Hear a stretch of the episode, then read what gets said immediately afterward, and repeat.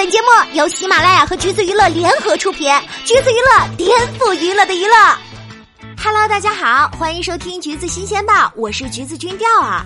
话说啊，今天有一则大新闻，真的是轰炸了大家的微博和朋友圈。距离六月二十三号火箭少女一零一成团出道，这才过了四十八天，就出了成员退队的幺蛾子。第一名的孟美岐和第二名的吴宣仪，以及第七名的子宁宣布退队。前两者呢同属于乐华娱乐，后者则属于迈锐娱乐。两家公司今天发出了联合声明，画一下重点。简单来说就是：第一，孟美岐和吴宣仪退，是因为要兼顾原本所属的组合宇宙少女的要求被拒绝。声明称，两团并行是双方合作初始就达成的共识。第二点，子宁退出是因为参赛密集训练而无法及时就医治疗，长时间忍受伤痛的折磨。目前网友的评价都是退队成员没有契约精神。之后，某媒体采访了娱乐公司的内部人员，称一开始签的是两团并行，过程中对方变卦。但是吧，早前的采访中，腾讯就表示一开始便与各家公司签署了割裂合约，也就是两年内经纪公司根本就不能解约。果然，下午啊，等来了腾讯那边的声明，表示超负荷的不合理工作安排和长时间忍受着伤痛的折磨等指责皆不属实，并且他们拥有火箭少女一零一女团成团后两年内独家全权代表女团全部十一人在任何国家或地区安排演艺事业的工作和活动的权利。乐华娱乐、迈锐娱乐的解约主张既不符合相关法律的规定，亦是违反了双方的合同规定，所以现在双方算是各执一词呗。调儿觉得，那与其这样，要不你公开一下合同呢？但是说实话，子宁退团啊，还是有点出乎调儿的意料的，因为之前没有任何的预告，录制节目过程中被送去医院是真的，但是没想到会严重到退队。但是吧，孟美岐和吴宣仪就不一样了，归属问题从一开始就有点不明确，因为他们之前是出过道的，原本属于宇宙少女，就是和程潇的那个组合。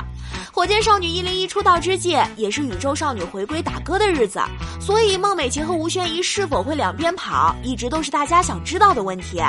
而在火箭少女一零一出道当晚的群访中，有媒体问了这个问题，当时的总制片人表示，未来两年里，两人只在火箭少女队活动。但是人家韩国公司第二天就立刻回应，宇宙少女和火箭少女的活动并行，他俩还会参加下半年宇宙少女的回归。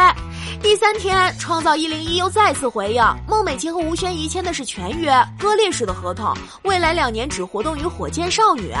来回三个 battle，当时就预告了之后会撕的节奏，但是之后姑娘们都换成了火箭少女一零一的微博前缀，孟美岐和吴宣仪原来的宇宙少女标签也都不见了，看起来是尘埃落定，大家也都以为完全割裂式的协议生效了，他们的身份归属也明朗了，但是没想到撕胯还在继续。韩国公司和乐华又回应了，说好的是并行合约，你们腾讯的做法和之前说好的不一样，还直接改微博昵称，快点给我改回来。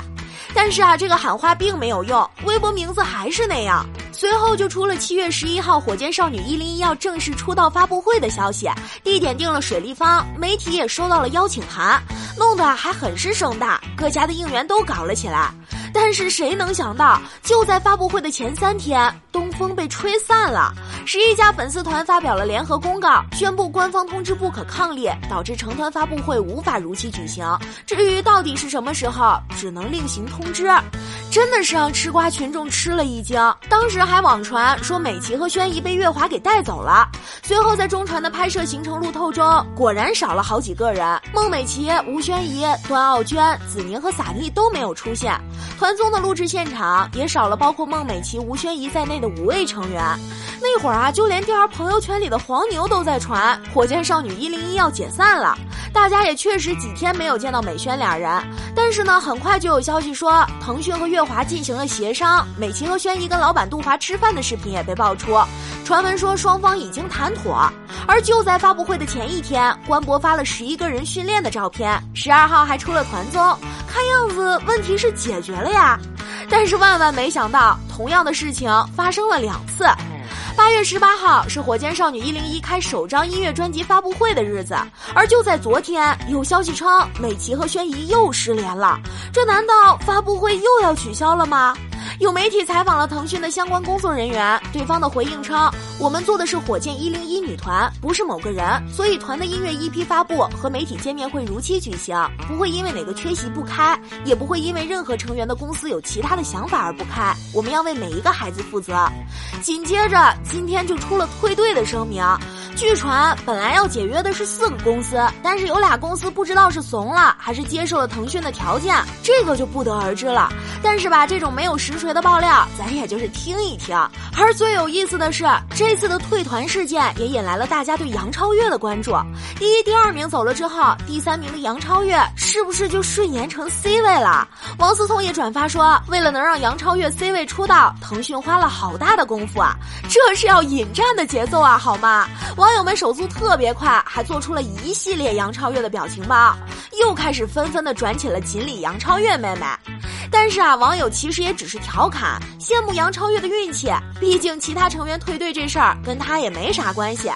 再看之前对这十一个人的采访，发现撒妮看的就很清楚了。他说：“我们十一个人比较特别，半道组成一团，所以我们每个人都很有自己的想法。我觉得这是跟大多女团不太一样的地方，大家都挺有个性的呀。只是有些人的想法不太敢说出来，有些人很敢表达。调儿也觉得确实是如此，十一个姑娘能聚在一起也是挺不容易的，更是多亏了各家粉丝的支持，才能辛辛苦苦送他们出道。如今上演的公司拉锯。”不管怎么样，其实姑娘们本身都是无辜的，也不知道会对她们未来的发展造成怎样的影响。所以吧，现在这个问题就来了，请问之前集资送姑娘们出道的那些粉丝，钱给退吗？